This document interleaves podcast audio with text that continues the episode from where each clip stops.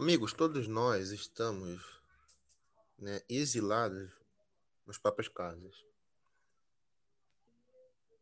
Um país como o Brasil, que você tem um sem número de pessoas que não têm a ocupação devida, é quase que surreal você imaginar que essas pessoas vão ficar nos seus cantos, isoladas e obedientes. Tá? Então a gente tem aí um, um problema também grave que é das instituições. Tá? Recentemente, parece que abriu, né, o STF ele criou uma interpretação, né, ele gerou uma interpretação nova baseada em algumas decisões antigas de súmula que as pessoas que eram do grupo de risco, tinham problemas coronários, respiratórios, que estavam no sistema prisional poderiam sair para evitar a propagação dessa doença aí no dentro dos presídios. Eu particularmente acho que a gente chegou ao, ao ápice da hipocrisia, porque nós estamos presos em casa e essas pessoas estão soltas na rua. Então, assim, quando a gente vê no Facebook em alguns lugares dizendo que o Brasil não é um país para amadores, faz sentido. Você entende que quem deveria estar tá uma baita de um, uma algema nas mãos, aquela bola presa no pé, tá solto. Fazendo sabe-se lá o quê. Que não é bom, com certeza. Mas fora isso, a questão é que para o futuro a gente vai ter uma sociedade totalmente diferente, tá? Pensa, pensa da seguinte forma: a gente está vivendo um século novo que o sistema financeiro já deu mais do que ideia para gente de um desgaste na sua configuração. É como se você estivesse operando o sistema operacional na sua máquina, ele está dando bug a todo momento. Você tenta pegar um ponto de restauração, refazer ele, tirar arquivo acesso, limpar antivírus, tá? o scan, para ver se tem algum trojan, alguma coisa assim, não deu certo. Você vai ter que desinstalar ele, formatar a máquina inteira, a partir da BIOS e vambora. O sistema financeiro hoje no mundo ele vai precisar fazer isso nas próximas décadas. E a gente vai passar por uma seguinte situação vai haver, né, baseado, eu estou falando isso aqui, gente, baseado numa na questão de já publicações e livros que existem da, das inteligências artificiais, tá? Então o mundo ele vai se organizar baseado nessas inteligências. A gente vai ter um futuro de seres humanos e de como inteligências artificiais, tá?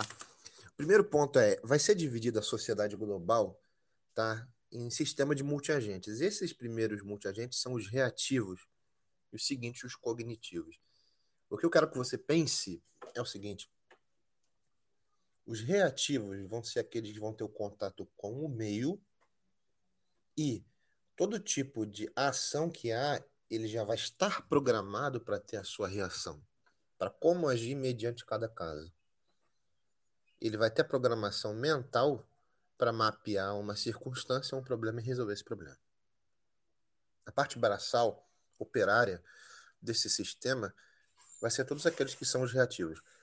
As características desse cara vai ser o seguinte: primeiro, a ausência de reação do conhecimento. Tá? O que é a ausência de reação? Tá? O conhecimento que nós vamos ter, sejam humanos ou sejam essas inteligências que vão estar evoluídas, que vão conviver com a gente, elas elas vão ter um conhecimento específico sobre coisas. Isso vai fazer a gente entender a seguinte coisa: tudo aquilo que você hoje enxerga, mecanismos de busca, Google, redes sociais, informações cruzadas circulando o mundo em questão de milissegundos, isso vai sofrer uma espécie de filtragem, vai sofrer uma triagem grande. Porque a informação hoje ela sofre de uma guerra. Você tem guerra de países, entre países, corporações, empresas pela informação. Você consegue criar reputações e consegue destruir reputações baseadas na informação digital. Tá? Eu acho que isso fica muito claro para vocês. E o outro ponto dos agentes reativos seria ah, sem representação do ambiente. O que, que é isso?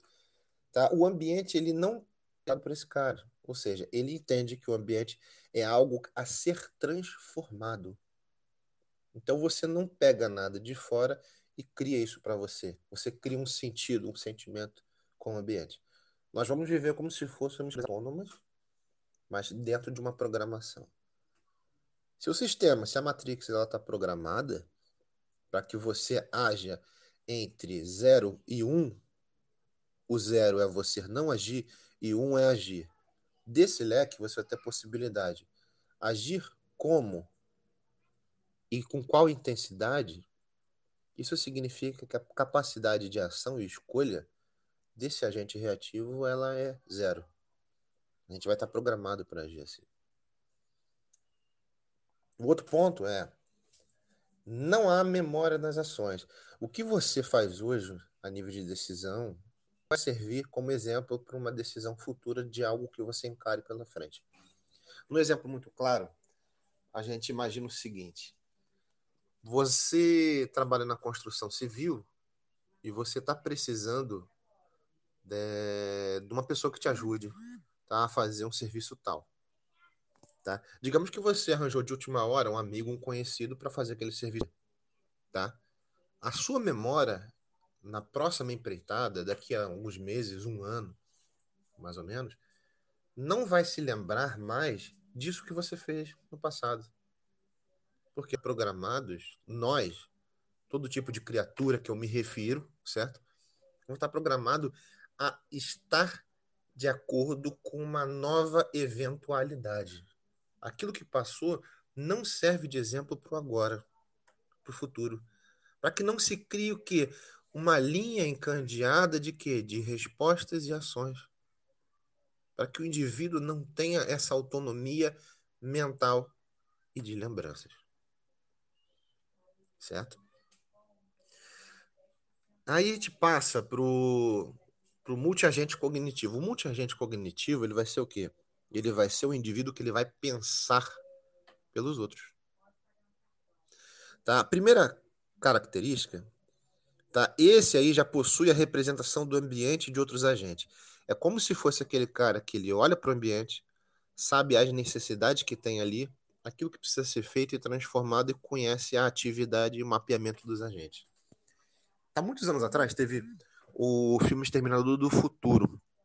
Eu não sei se vocês vão lembrar mas tem uma cena que aparece né, o Schwarzenegger ele usando um óculos e ali ele consegue ver as informações das pessoas que estão andando na rua. Quais informações? Primeiro, estado de humor, felicidade, euforia, sinceridade, tristeza, depressão, como se fosse numa escala graduada entre 0 e 1. Um. Consegue ver o quê? temperatura da pessoa através de um óculos. Hum, hum. Consegue ver o quê? As informações no meio digital da pessoa, ou seja, gostos, preferências, tá? Hum, acessos a certas plataformas, o tipo de contato e relacionamento que tem com outros seres. Então, o agente cognitivo, ele vai ter essa capacidade. A outra capacidade dele aqui, importante, Tá? Ele vai ter já, diferente do agente reativo, é o registro de ações passadas. Nesse caso aqui, quem é que está no topo da pirâmide, tá? quem é que está lá em cima na Matrix, ele vai saber mais ou menos o que foi feito no passado e vai conseguir se basear nas ações antigas para eventualidades novas. Tá? Como se, por exemplo, é, existisse um furto em alguma loja, alguma empresa, um roubo, e você consegue, pela câmera de segurança, captar todas as informações do cara, tá? Desde a cor dos olhos até a cueca que ele estava usando no dia, tá? Mais ou menos o genoma, o DNA do cara. E a partir daquilo ali você vai saber que tipo de pena você vai aplicar ele pelo roubo. Então pensa no seguinte, eu acho que isso aí fica muito sugestivo para gente. Instituições de justiça, as instituições penais, elas vão ser secundárias nesse momento elas vão ter um embasamento teórico e vão dar um embasamento teórico, mas elas não vão ter a capacidade de decisão final. As corporações, empresas, oligopólios, vão decidir e vão influenciar aquilo que é próprio delas. O campo de atuação da justiça vai estar muito limitado. Certo? Controle deliberativo. Então, os agentes que são cognitivos, eles vão ter o controle do que fazer, chegando cada um ao outro e tentando decidir em conjunto o que deve ser feito. É uma questão sociológica isso. Tá? Tanto que é um modelo dessa forma. E os agentes cognitivos, eles são poucas pessoas. E as, e as ações a nível social vão se tomar baseado em quê? Raciocínio, decisão em conjunto, a revisão das crenças. Presta atenção nisso aqui, gente.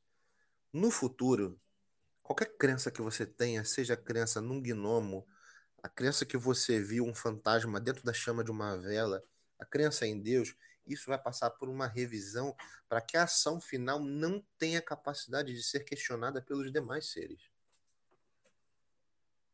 Tá? E a forma como essa como essa decisão vai ser aceita pelo público, a gente vai chamar de engajamento. Certo? Para finalizar, a economia mundial ela vai ter um controle total sobre os recursos que são produzidos. Tá? As inteligências artificiais centrais elas vão distribuir aos agentes. Tá? Nós, né, numa perspectiva assim mais futurista falando, nós que somos os agentes reativos, criando um paralelo, uma comparação, nós vamos ter duas coisas bem definidas pela Matrix. Primeiro são as necessidades e o consumo.